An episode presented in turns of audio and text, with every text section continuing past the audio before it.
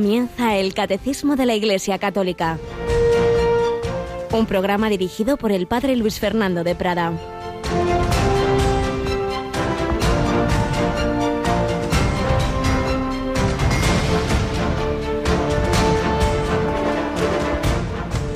Al ver a Jesús, le dijo su madre, Hijo, ¿por qué nos has tratado así?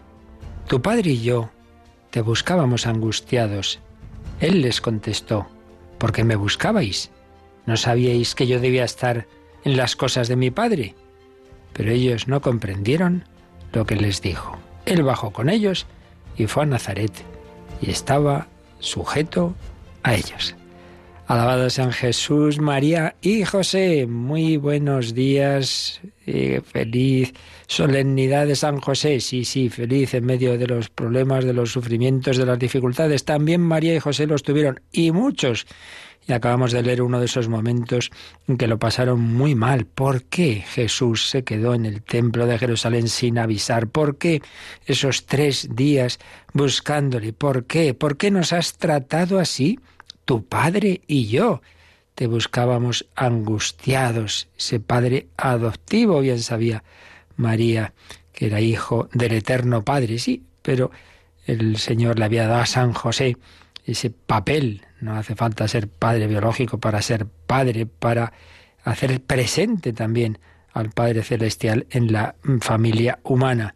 Pero Jesús deja claro que ante todo es ese Padre Celestial. No sabíais que yo debía estar en las cosas de mi Padre. Quería Jesús darnos ejemplo de que incluso aunque implique sufrir y hacer sufrir, hacer esa voluntad del Padre siempre es lo más importante.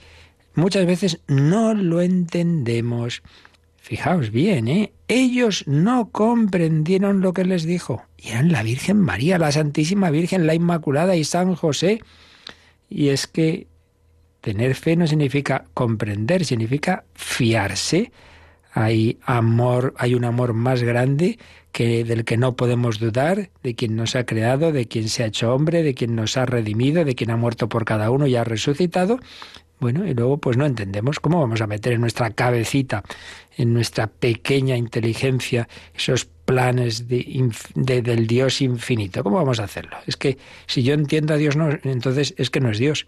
Está claro, si yo meto en mi cabeza a Dios no es Dios, es una imagen que yo me hago un ídolo, pues tantas religiones y tantas ideologías que el hombre monta en su cabecita, pero que no son la realidad. Fiarse. María y José se fiaron y Jesús también.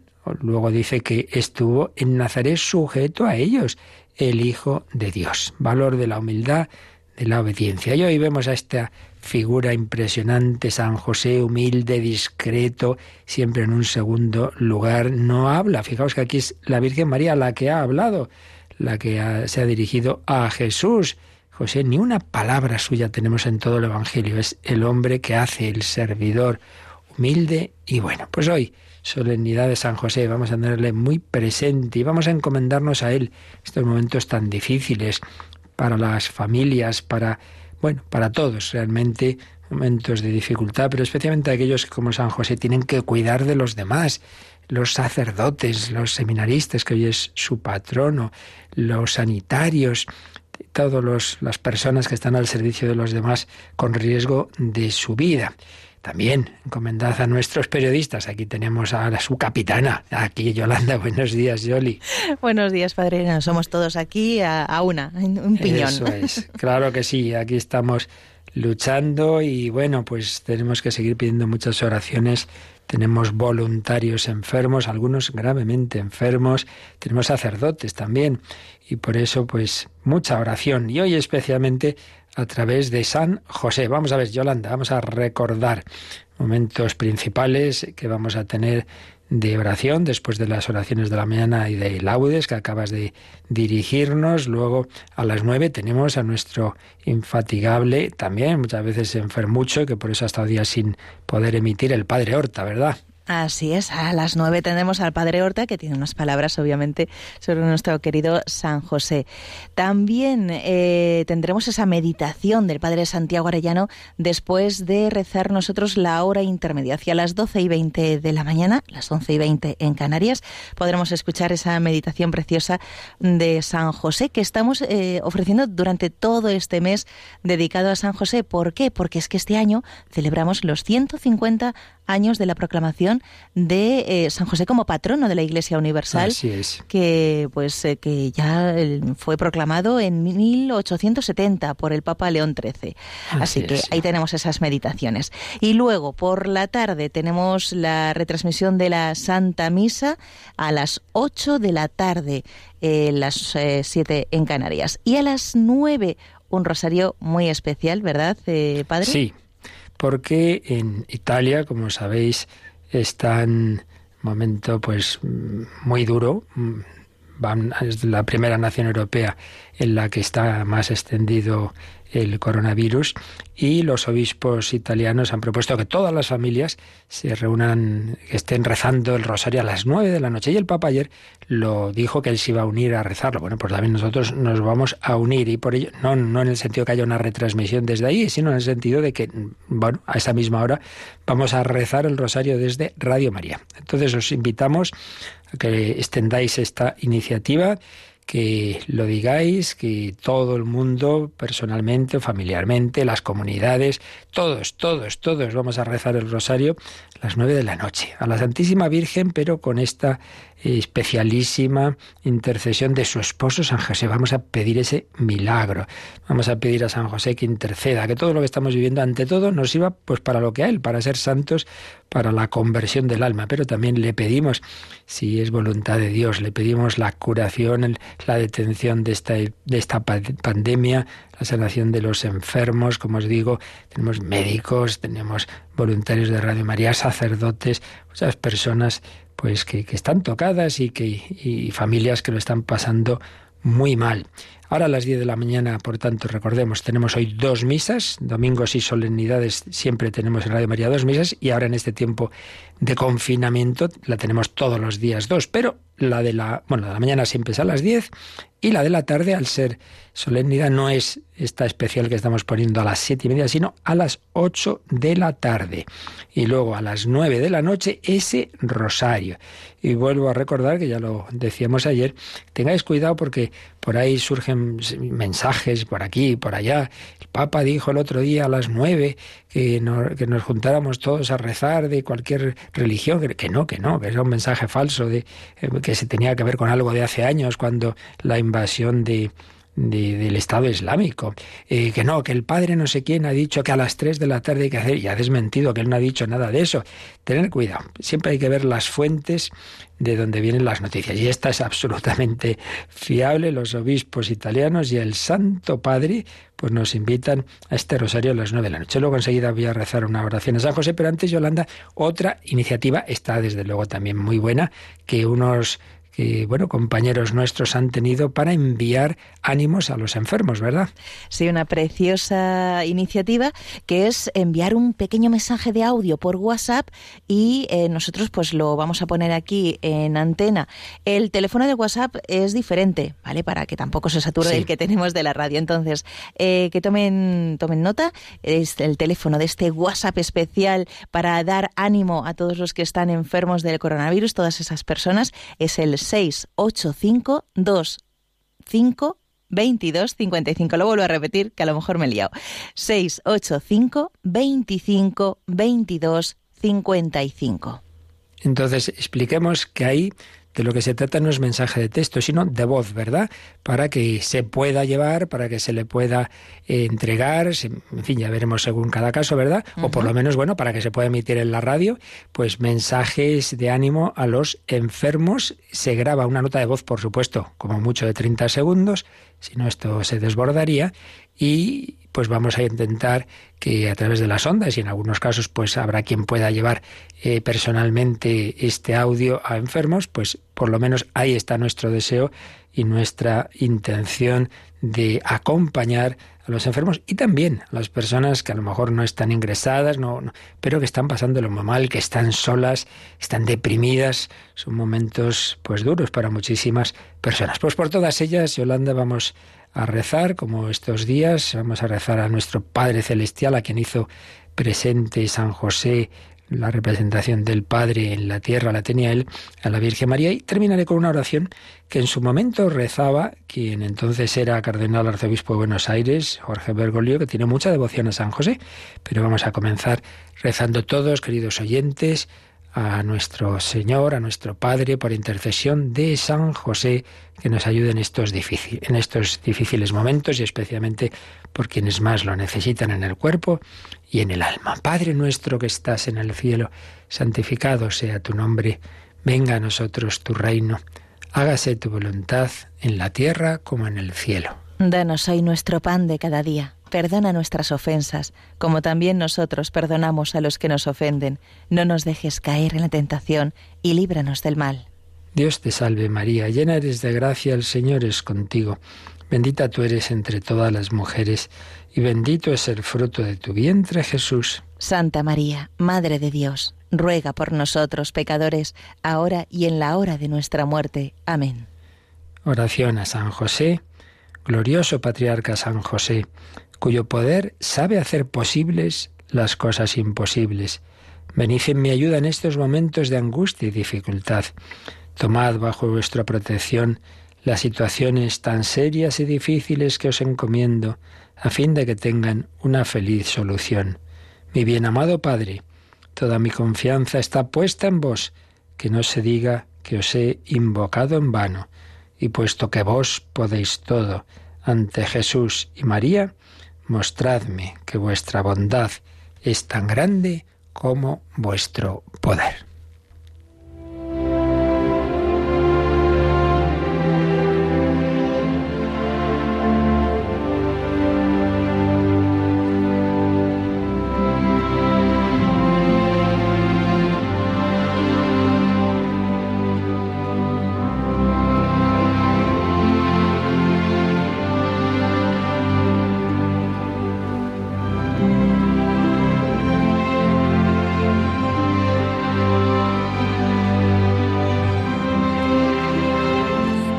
Hablando en estos programas en que tratamos los artículos del credo sobre la vida eterna, estamos hablando también de muertes de cristianos, pero no nos olvidemos, el patrono por excelencia de la buena muerte es San José. ¿Por qué? Hombre, pues todo nos hace pensar que moría pues antes de terminar esa etapa de la vida oculta de Jesús, dado que luego ya no aparece más en los evangelios en la vida pública, no aparece, por supuesto, en la pasión, está la Virgen María sola. Por tanto, moriría ahí, en Nazaret, entre Jesús y María.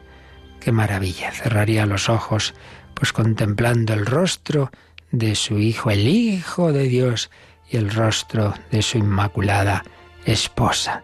Por eso, todo buen cristiano se encomienda a, a San José con Jesús y María, esas jaculatorias en otros tiempos al menos aprendíamos de pequeños, digámoslo haciendo, familias, padres cristianos, Jesús, José y María, os doy el corazón y el alma mía, Jesús, José y María. En vos descanse en paz el alma mía, Jesús, José y María, asistidme en mi última agonía. Sí, San José, mirando a Jesús y María con confianza en sus manos, entregaba su alma a Dios y así debemos hacerlo nosotros y ensayar. Podemos decir que el dormirnos por la noche es como un ensayo de la muerte. Por eso, fijaos en que las completas, las completas, pues siempre hacen alusión a ello. Recuerdan esas palabras de Simeón, ahora Señor, según tu promesa ya puedes dejar a tu siervo irse en paz. El anciano Simeón ya decía, ya me puedo morir, ya he visto a Jesús y tenemos pues esas oraciones, esos salmos que nos van diciendo que, que el sueño es como ese ensayo de la muerte. Y el despertarnos cada día, pues es un ensayo también de la resurrección y siempre motivo de dar gracias a Dios. Dios mío, qué milagro, otro día. Dios me ha concedido un nuevo día de vida. No deja de ser un milagro al que estamos pues muy acostumbrados.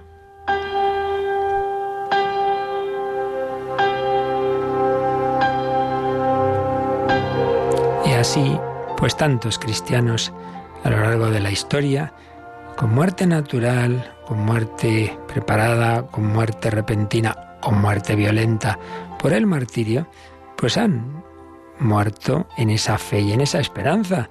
Recordemos al primer mártir, San Esteban. Está viendo el rostro de Jesús en el cielo. Estoy viendo al Hijo del Hombre.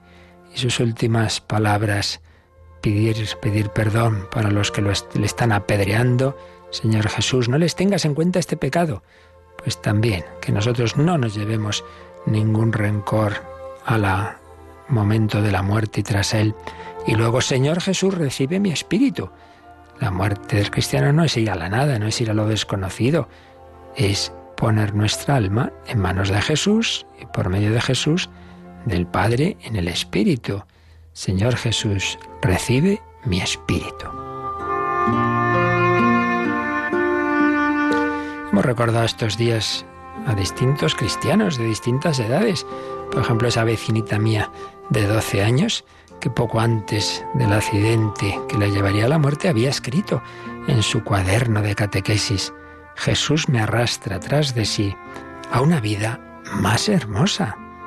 Me arrastra tras de sí a una vida más hermosa. Por supuesto, una grandísima devota de San José, quizá la santa que ha influido más que se extendiera su devoción y que se pusieran muchos hombres, este, bueno, hombres y mujeres, el nombre de San José, Santa Teresa de Jesús. Eh, tiene esas líneas en su vida que tanto han influido pues en acudir a San José. Pues cómo muere Santa Teresa. Al fin muero hija de la iglesia. Ya es tiempo de caminar, esposo mío. Ya es tiempo de caminar. Cantaré eternamente las misericordias del Señor. Ella estaba preparándose siempre. Vivo sin vivir en mí, tan alta vida espero, que muero porque no muero. Santa Teresita, no me arrepiento de haberme entregado al amor. San Juan de la Cruz, me voy a cantar maitines al cielo. Y por decir un seglar, y pues como decíamos estos días, todo cristiano, pues no hace falta ser un un hombre así especial, canonizado, un grandísimo músico y guitarrista que fue Narciso Yepes. Era un converso. Desde joven tuvo una experiencia de Dios estando en París. Lo contaba luego su viuda. Pues bien, cuando muere en su cama rodeada de su familia, pues según contó su viuda, pues una de las últimas palabras fue esta, no lloréis por mí, me voy a la luz, no lloréis por mí, me voy a la luz. Jesús, José y María, asistidnos en nuestra última agonía.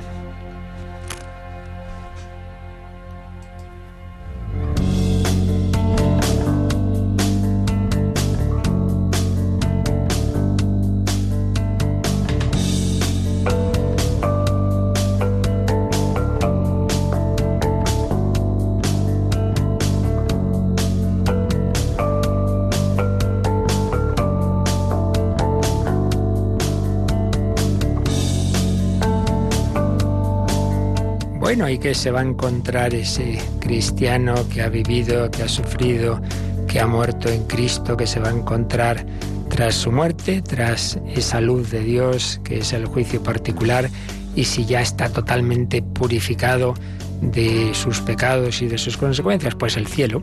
Y de eso estamos hablando estos días, siguiendo pues lo que nos enseña el catecismo en este artículo 12 del credo, creo en la vida eterna, y vamos despacito porque es un tema que, del que hablamos demasiado poco y sin embargo es lo, lo más importante, el objetivo al que todos debemos tender.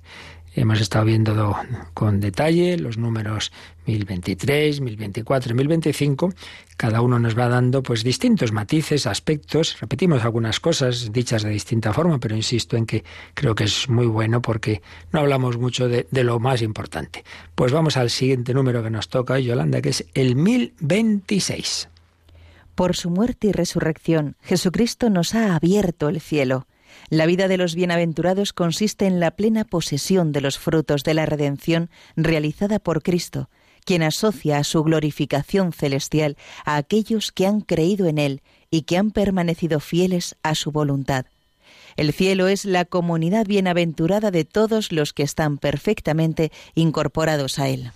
Bueno, pues un número muy importante que lo que nos dice es que realmente el cielo es la consumación de nuestra vida con Cristo en la tierra. Hemos estado repitiendo todos estos días que no se trata de una cosa completamente distinta. El cielo comienza en la tierra, como también el infierno. Si el cielo es la amistad con Dios, la amistad con la Santísima Trinidad a través de Jesucristo.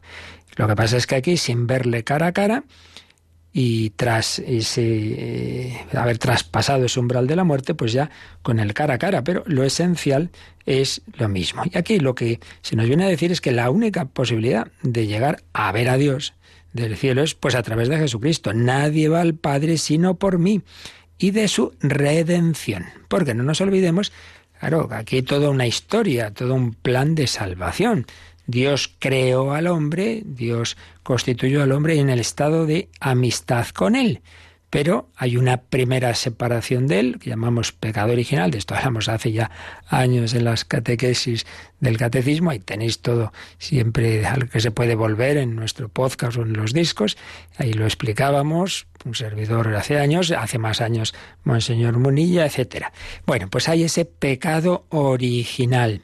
Y entonces, pues hemos quedado separados de Dios. Ahora, ¿cómo me uno yo a Dios? Yo, yo no puedo. Soy una criaturita, soy un pequeño pajarito, yo no puedo llegar a lo alto de ese monte. No, pero baja el águila y el águila me invita a subirme sobre sus alas y él me lleva al cielo. Bien, el águila es Cristo que nos ha redimido, que nos ha eh, que ha pagado por nuestros pecados y que ha establecido ese puente pontífice, pontifex, el que hace puente, sumo pontífice. El pontífice es Cristo, un puente de la tierra al cielo. Solo podemos llegar al cielo a través de Jesucristo. Por eso dice, por su muerte y su resurrección, Jesucristo nos ha abierto el cielo. Aquí también hay otro aspecto importante. ¿Por qué hay ese artículo del credo que algunos muchas veces entienden mal, que dice Jesús después de morir descendió a los infiernos? Ahí en los infiernos no es el infierno de aquellos que han eh, decididos, digamos, rechazar la amistad con Dios y eternamente se quedan separados de Él. No, no es eso, sino que es esa situación, el limbo de los justos, el, Seol, el seno de Abraham, esa situación de, de, todas las, las almas buenas que ha habido en la historia antes de Cristo, pero que eh, en efecto, pues sí, habían sido fieles a Dios, a la gracia que habían recibido, pero todavía no se había mm, realizado la redención. Por tanto, hasta que el hombre Cristo Jesús, Hijo de Dios, no resucitara hasta que fueran los primeros ojos humanos en ver al Padre, pues no se abría esa posibilidad. Y ahora ya sí, una vez resucitado Cristo con él, van todos aquellos, todos aquellos patriarcas, eh, pues los que aparecen, por ejemplo, en, en la escena de la transfiguración, Moisés, Elías, bueno, pues todos aquellos que han sido fieles a Dios. Jesucristo nos ha abierto el cielo por su muerte y su resurrección. Y todos los que ya mueren después de él, aceptando esa gracia, en principio por el camino ordinario, que es el ideal, y por eso tenemos que evangelizar, de la incorporación a la Iglesia, a Cristo, a través del bautismo, los demás sacramentos. aquellos que sin culpa no han tenido estos medios, Dios ya también les ofrecerá de alguna manera esa gracia para que en su corazón acepten, si quieren, claro, en la libertad, pues esa incorporación al Señor. En cualquier caso, nadie se salva fuera de Cristo. Por eso, a través de la redención, aceptando esa invitación de Dios a su amistad y aceptando los frutos de la redención, aceptando ser purificados de nuestros pecados. Esto está simbolizado también cuando Jesús lava los pies a los discípulos y Pedro dice, no, Señor, tú no me lavarás los pies jamás. Y Jesús le dice, pues si no te lavo no tienes parte conmigo. O sea, o uno es purificado por Cristo o nada, no, no, no puede ser.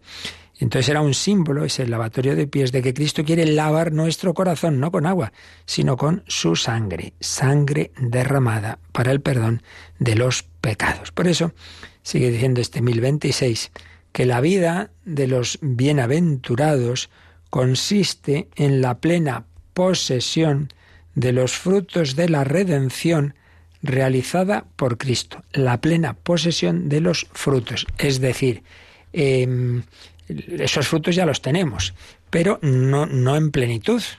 Esos frutos de, de, la redención, de la salvación, que en último término son ver a Dios, pues, pues claro, aquí nos unimos a Dios, aquí estamos en amistad con Dios, eh, recibimos esa gracia, pero todavía en la oscuridad. En cambio, la plena posesión, el poder ver a Dios cara a cara y todo lo que estamos viendo del cielo, pues eso será ya después de la muerte. La vida de los bienaventurados consiste en la plena posesión de los frutos de la redención realizada por Cristo, quien asocia a su glorificación celestial a aquellos que han creído en Él y que han permanecido fieles a su voluntad.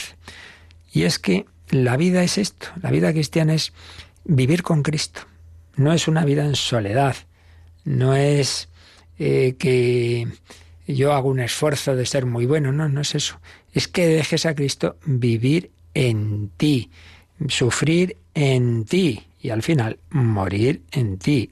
Si con Él sufrimos, dice San Pablo, reinaremos con Él. Si con Él morimos, viviremos con Él.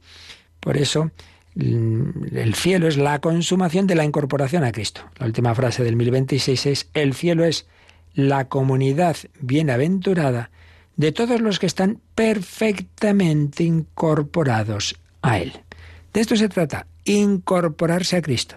¿Cuál es el primer paso ordinario, sacramental de la incorporación a Cristo? El bautismo. Por el bautismo pues uno entra en comunión con Cristo, con la Santísima Trinidad, ya uno es marcado, es de Cristo, es oveja del buen pastor. Bien, pero es el primer paso. Esa incorporación tiene que ir creciendo. Es como un niño ha nacido, sí, pero el pobrecito todavía está en lo mínimo, ¿no? Luego hay que alimentarlo y luego pues tendrá enfermedades, hay que curarlo. Bueno, pues también en el nivel sobrenatural la vida sobrenatural se recibe en el bautismo, pero tiene que ir creciendo, por eso está la confirmación, hay que alimentarlo, por eso está la Eucaristía, hay que curarlo, por eso está la confesión, la penitencia, eso tiene que ir madurando, entonces están esos sacramentos de madurez, según la vocación de cada uno, el matrimonio, el orden sacerdotal, o en ese otro nivel la consagración religiosa, y, esa sanación de cuerpo y alma del sacramento de la unción y vienen los demás medios que tenemos en la iglesia, todo eso para cada vez unirnos más al Señor. También la cruz, claro, eso nos incorpora a Cristo en su pasión y la muerte. Entonces, si uno muere totalmente ya incorporado a Cristo, pues ya está.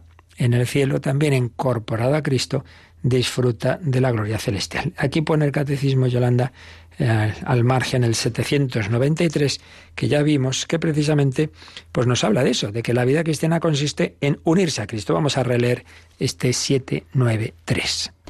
Él nos une a su Pascua. Todos los miembros tienen que esforzarse en asemejarse a Él hasta que Cristo esté formado en ellos. Por eso, somos integrados en los misterios de su vida. Nos unimos a sus sufrimientos como el cuerpo a su cabeza.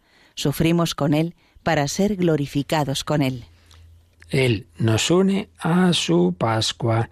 Entonces todos tenemos que esforzarnos en asemejarnos a Cristo. Por eso una de las claves de la espiritualidad cristiana es esa palabra tan bella, la imitación de Cristo. Esto servidor lo ha explicado con bastante detalle en algunos programas de vida en Cristo, eh, los matices de imitación de Cristo y seguimiento, imitación, seguimiento de Cristo. No es una imitación como de un modelo externo que yo me esfuerzo por, por mis propios medios, no, sino según el Espíritu Santo me mueve a imitar, eh, a recibir en primer lugar esas actitudes del corazón de Cristo y luego, según mi vocación, no lo que a mí me parezca, sino lo que Dios me indique, voy imitando la vida de Cristo en donde Él me ponga. Pues sí, irnos pareciendo al Señor y a la Virgen María, ese lema tan bonito que tenía esa chiquita madrileña Teresita González Quevedo, que quien me mire te vea. Y así, pues el cristiano se va integrando cada vez más en Cristo, va viviendo con él los diversos misterios. Y siempre lo habéis oído muchas veces, pues lo que está en el rosario, ¿no?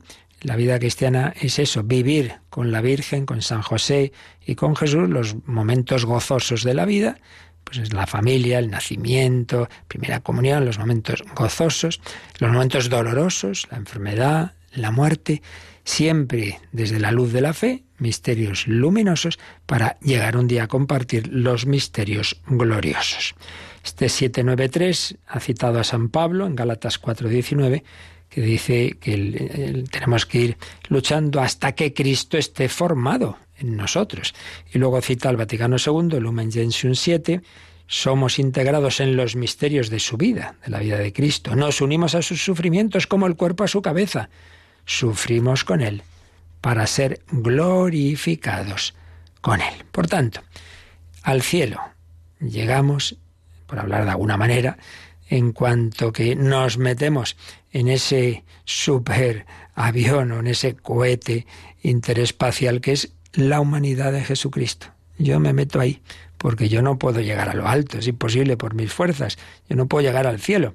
Pero si yo me meto en Cristo, ¿cómo me meto? No, déjate meter por el Espíritu Santo, que te ha incorporado por el bautismo, y no te salgas por el pecado grave, no te salgas, y si no vive ahí, en, al revés, cultiva cada vez más la intimidad con el Señor a través de la oración, de los sacramentos, de aceptar la voluntad de Dios, te guste o no, pues esto que, que, que, la Virgen María, pues también, también, naturalmente, tuvo esos momentos de mucho dolor y muchísimo gozo también, y ahora de muchísima gloria, con confianza en el Señor.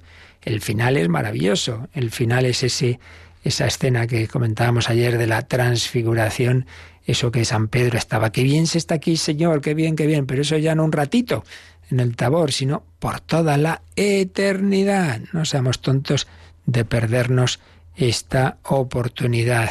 Qué bien se está aquí, Señor. Venga, vamos caminando hacia el cielo. Se lo pedimos a la Virgen, se lo pedimos a San José.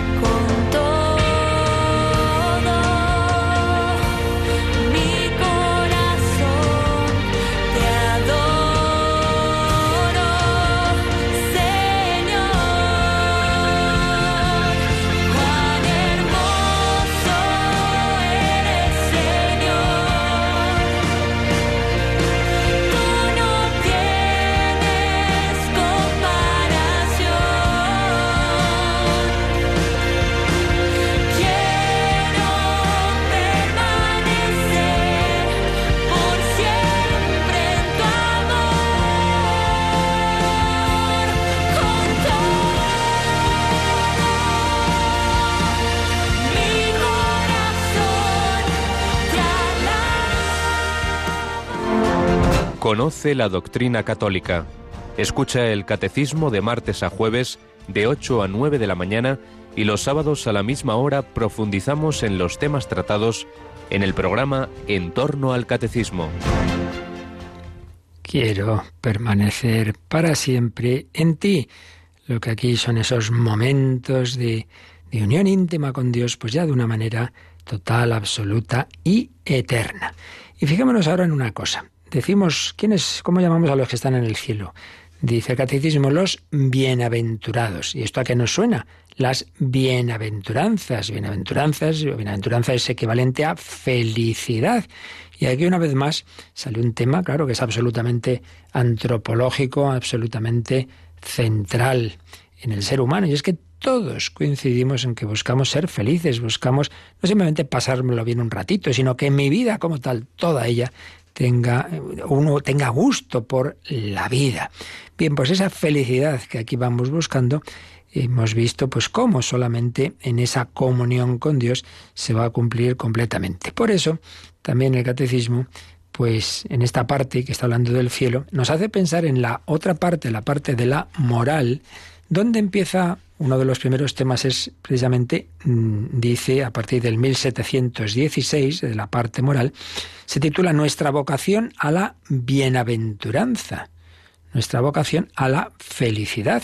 Entonces, en el 1716 recoge las bienaventuranzas de Jesús, que están en el centro de su predicación. Y claro, fijémonos en que en todas ellas, con unas palabras u otras, se está hablando del cielo.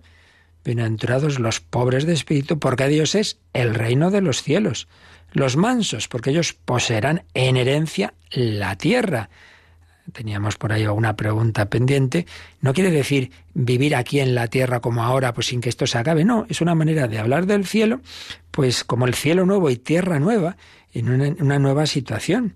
Bienaventurados los que lloran, porque ellos serán consolados. Allá dice el Apocalipsis, no habrá llanto ni dolor. Los que tienen hambre y sed de justicia serán saciados. La justicia en términos bíblicos es la santidad, es Dios en definitiva. Los misericordiosos, porque ellos alcanzarán misericordia. Los limpios de corazón, porque ellos verán a Dios, que ya hemos dicho que es lo esencial del cielo, etcétera, etcétera. Es esa plenitud del deseo de felicidad, pues se cumple ahí. Podemos leer también, Yolanda, vamos al 1700. 18 que expresan pues ese deseo de felicidad que tenemos todos los hombres. Las bienaventuranzas responden al deseo natural de felicidad. Este deseo es de origen divino. Dios lo ha puesto en el corazón del hombre a fin de atraerlo hacia él, el único que lo puede satisfacer. Y nos ponen tres citas, dos del, gran converso, podríamos decir, el, el patrono de los conversos buscadores, que es San Agustín. Vamos a leer estas dos citas que nos pone de San Agustín. Ciertamente todos nosotros queremos vivir felices, y en el género humano no hay nadie que no dé su asentimiento a esta proposición, incluso antes de que sea plenamente enunciada. Todos queremos ser felices, lo sepamos o no. Y la segunda cita que pone de él. ¿Cómo es, Señor, que yo te busco? Porque al buscarte, Dios mío, busco la vida feliz. Haz que te busque para que viva mi alma, porque mi cuerpo vive de mi alma y mi alma vive de ti. Aquí hay algo también muy importante. Cuando uno no conoce a Dios, no conoce la vida cristiana, pues reduce la felicidad a placeres del cuerpo. Pues ya me dirás tú.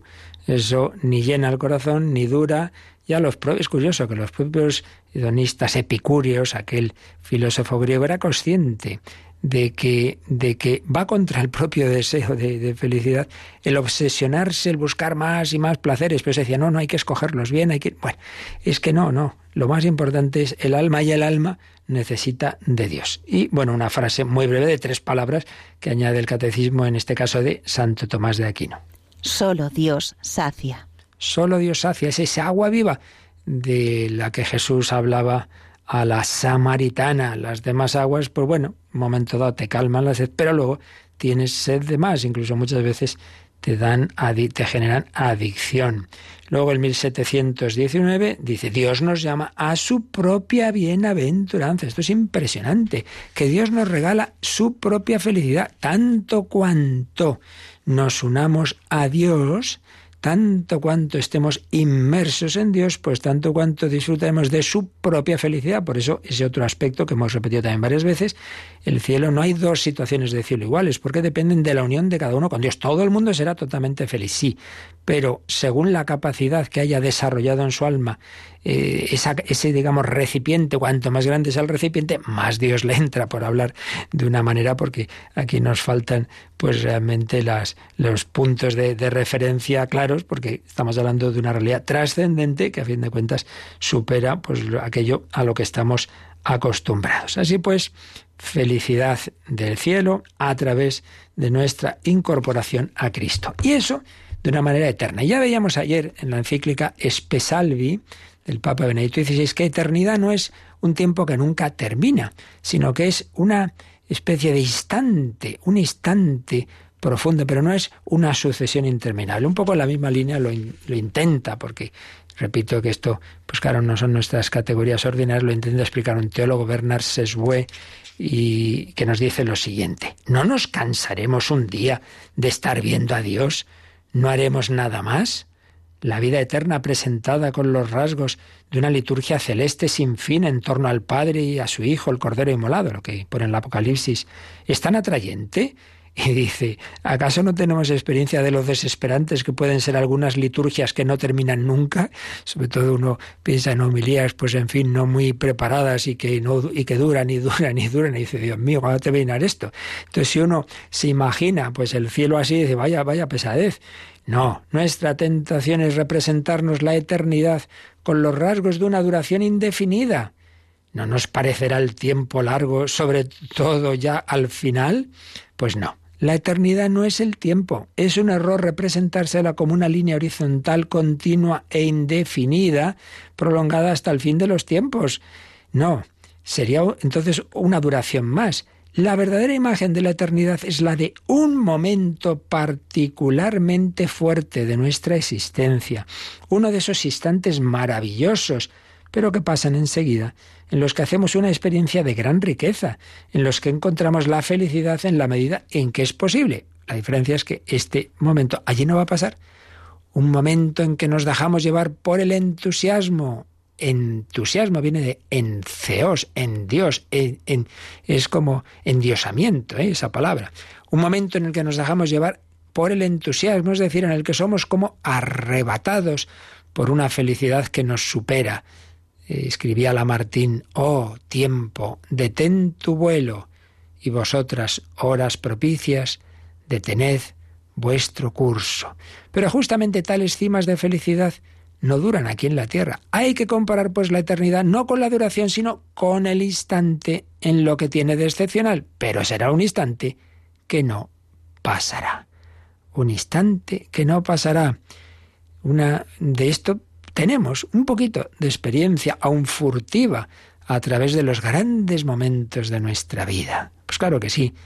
esos jóvenes que se enamoran y están tan felices, esos padres que ven a su hijo recién nacido, todos esos momentos de, inmensa felicidad, ese joven que ha luchado por su carrera y llega el momento de, su licencia, no pasará esa boda de, de, consumación de, un, de una verdadera historia de amor. Bueno, pues algo así, pero mucho más, y no pasará. Gestos de amor y generosidad que no pasarán. Obras humanas tan grandes, pues ese Padre Colbe que da la vida por, por los demás, ese Francisco de Asís que sigue a Cristo pobre y humilde y que ahora está con Cristo glorioso. Esas mujeres enamoradas de Jesús, la Magdalena, Teresa, Teresita, cualquiera, la madre de, de, Santa Teresita, pues ella en, la vocación matrimonial, su hija en la vocación religiosa. Lo importante es ese amor de Cristo. Todo eso no pasará, no pasará. Eternidad no como un espectáculo que dura, que dura, que dura, sino como un instante de plenitud que no termina, un instante de maravillosa felicidad. Bueno, nos queda poquito tiempo, pero vamos a, a seguir recogiendo algún matiz más de lo que es el cielo vamos aprovechando enseñanzas y, aspectos que nos indican diversos teólogos. Veíamos la comparación con la transfiguración que hacen en, una obrita al más allá Sánchez de Alba y Jorge Molinero. Entonces, por ejemplo, nos hablan del amor de Dios y la intimidad con Dios en el cielo. En el Tabor, pues Jesús ha llevado a Pedro, a Santiago y Juan, los ha subido allí, a ese monte alto, y ahí están pues en esa intimidad contemplando a Cristo con Moisés y Elías, luego llega la nube. Bueno, pues ahí es un, un anticipo también del cielo, ¿no? No es, no es que estén asistiendo a un espectáculo, sino están ahí metidos, metidos en ese cara a cara. Y entonces, muy importante, poseeremos, poseeremos al Señor, porque Él se dejará poseer, Él se deja poseer. Dice San Agustín, por muchas cosas que alguien posea, si no las ama, no puede ser bienaventurado. La felicidad del cielo implica la unión con Dios por el amor, un amor mucho más intenso que en la tierra, ya que lo veremos cara a cara. Cumpliremos a la perfección el mandato del amor, con todo el corazón, con toda el alma, con toda la mente. Todos nuestros deseos quedarán saciados viendo y amando a Dios directamente. Sentirá cada uno que Dios es el tú que le hace feliz. El tú que le hace feliz. Citan a San José María Escriba de Barber que decía, un gran amor te espera en el cielo, sin traiciones, sin engaños, todo el amor, toda la belleza, toda la grandeza, toda la ciencia y sin empalago. Te saciará sin saciar, en el sentido que siempre pues tendremos deseo de más, más, más, más, más y siempre. Claro que sí, poseeremos a Dios, pero lo poseeremos como se posee a una persona, mejor dicho, a tres personas, no como se posee una cosa que meto en el armario, no, no, no, no, no. Poseer a una persona es tener con ella una relación de mutuo conocimiento y mutuo amor, conocer y mirar, y saberse conocido y mirado, querer y saberse querido.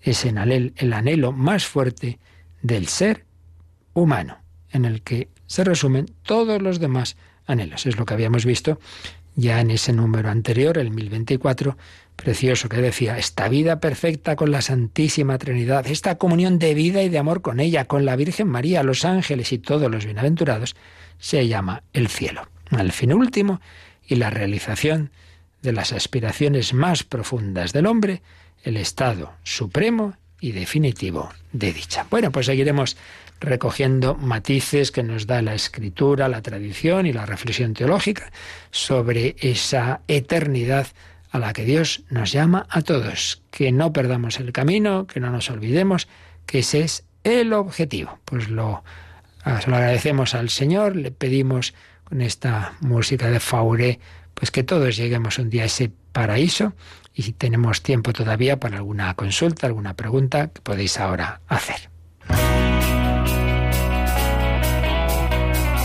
Participa en el programa con tus preguntas y dudas. Llama al 91005 9419. 91005 9419. Puedes escribir un mail a catecismo arroba radiomaria.es o escribirnos un mensaje al teléfono de WhatsApp 668 594 383.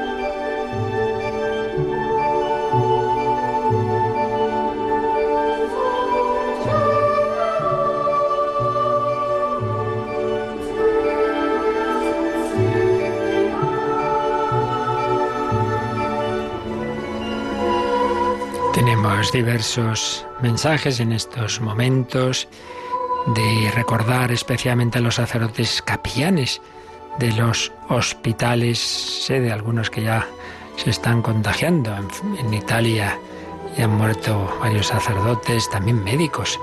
Tenemos que pedir mucho por todos aquellos que están pues ofreciéndose en el servicio a los demás llamadas también, por supuesto, a la oración. Luego recordaremos lo que os decíamos para este día de San José. Y tenemos un testimonio muy bello de Elisa que dice, no encuentro palabras para expresar mi agradecimiento por todo lo que hacéis. Siempre lo he percibido así, pero en esta situación que vivimos parece que es mayor. Nos habla del programa Ojos para Ver del otro día, Dice, ha sido impresionante, es un programa maravilloso, ciertamente. Conocí Radio María en junio de 2006, cuando se preparaba el encuentro de familias con Benedicto XVI, soy valenciana. Y fue para mí como un antes y un después. Tuve a mi madre siete años con Alzheimer y pedí al Señor que me ayudase a cuidarla. Y Él me envió Radio María, que me acompañó día y noche. Soy madre de nueve hijos, abuela de 19 nietos, y en la crisis actual estamos mi marido y yo solos en casa. Solo viene a vernos un hijo soltero, come con nosotros, nos trae la compra. Mi única salida es para visitar a una vecina que vive sola. Y le llevo la radio, compartimos cada tarde el rosario y la Santa Misa. Os doy las gracias también de su parte. No estamos solos, estamos con Dios gracias a Radio María y a vosotros que lo hacéis posibles. Pues muchísimas gracias Elisa, ¿tenemos alguna llamada, Yolanda? Sí, nos ha llamado María Socorro de Segovia y pregunta si el cielo podría ser pues como el Monte Tabor, si el Monte Tabor podría ser una referencia de lo que podría ser el cielo. Bueno, eso es precisamente lo que llevamos ya varios días indicando, ¿no? Eh, vi esta, esta, esta imagen, ya digo, en este librito, El Más Allá, en dirección a la escatología de dos teólogos Justo Sánchez de Alba y Jorge Molinero me pareció muy sugerente que ciertamente lo que en el Monte Tabor, lo que en la transfiguración, pues es como un aperitivo, con esos matices, lo hemos ido viendo estos días, quizá no ha oído esa catequesis, esas catequesis en que veíamos esos puntos, pero poco a poco los estamos desarrollando. Y sí, ciertamente, lo que allí es en ese momento, que luego hay que bajar del tabor, hay que bajar a, a la vida, a seguir la vida pública, pues en, grande y ya sin bajar, sino para siempre, pues será el cielo. Ese estar en comunión con la Santísima Trinidad, contemplar a Cristo, Dios y hombre verdadero, la voz del Padre, este es mi Hijo el amado, la nube significa, representa al Espíritu Santo, los, las demás personas, ahí están Moisés y Elías, pero ahora ya pues la Virgen, San José, todo el mundo, de los que han aceptado esa invitación, y qué bien se está aquí, uy, qué bien, qué maravilla, qué gozo, qué alegría, y hagamos tres tiendas y nos quedamos aquí. Sí, sí, son esos aspectos que un poco se dan en anticipo, en aperitivo, en la transfiguración, pues los que se darán en, esa plenitud, en esa eternidad que acabamos de decir, que no es un día y otro y otro y esto nunca se termina, sino que es un instante que nos llena de entusiasmo, en ceos, en diosamiento, metido en Dios, arrobado por el amor de Dios. Nada nos separará del amor de Dios. Bueno, pues vamos a recordar hoy San José, que insistamos muchísimo en la oración, siempre, siempre, pero indudablemente en estos momentos tan difíciles, sobre todo pensando en tantas personas que no tienen quien les acompañe, que no pueden recibir los sacramentos o es muy complicado, que no pueden asistir a misa, pues realmente que son situaciones que no hemos vivido nunca, quizá hubiéramos pensado vivir, pero no nos olvidemos, esto es lo que otros hermanos nuestros, en, por ejemplo, los años de asedio de la ciudad siria de, Alepo, bueno, situaciones de guerra, situaciones de persecución, eh, obispos presos en, China, tantas situaciones difíciles, ¿no? Pues ahora nos toca algo, algo, vamos a aprender, vamos a valorar lo que, lo que Dios nos da y vamos a orar mucho. Entonces, ahora, enseguida, Padre Horta, meditación de las lecturas con esa figura de San José, 9.25 nuestro primer rosario, 10 de la mañana, la Santa Misa, pues en esta situación que tenemos, pues nos está celebrando a las 10 de la mañana ahí con un, algún feligrés a, distancia, pues y respondiendo Yolanda desde la emisora, el Pater Benito, capellán castense de la parroquia que tenemos aquí, debajo del Radio María, Santa María de la Dehesa. Muchísimas gracias al Pater Benito. 12, Ángelus, con oración especial también, con toque de campanas, para dar gracias por todos los que están luchando en esta situación y rezar por todos ellos, especialmente sanitarios, sacerdotes, capillanes, todos los que cuidan de los demás, eh, todos los que tienen que hacer estos los servicios públicos y, claro, pues especialmente enfermos y, y también el eterno descanso de los difuntos. Y eh, luego, pues, bueno, en las demás oraciones habituales. Hay a las 7 de, la tarde también el, el, rosario habitual. Y hoy la Santa Misa no es esta que hemos añadido en estos días a las siete y media, sino a las 8 como solemnidad que es. Y la novedad especial de hoy es que a las nueve de la noche rezamos un rosario porque a esa misma hora están llamadas las familias italianas y el Papa también se une a esa, llamada a rezar el rosario en familia y en comunidades. Bueno, pues también nosotros vamos a rezar aquí en directo, en conexión entre varios, un rosario. Os invitamos a uniros. Y luego también hay otra iniciativa Mm, para acompañar a los más enfermos que nos va a recordar eh, Yolanda. Sí, ese número de WhatsApp especial de estos momentos, el 685 25 22 55. Repito, 685 25 22 55.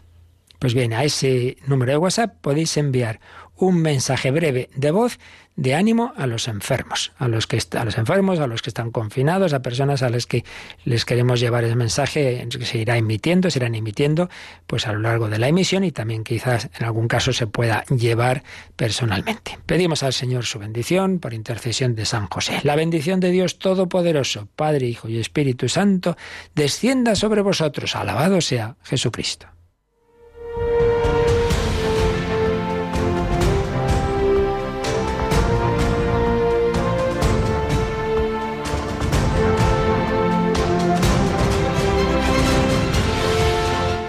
Han escuchado en Radio María el Catecismo de la Iglesia Católica. Un programa dirigido por el Padre Luis Fernando de Prada.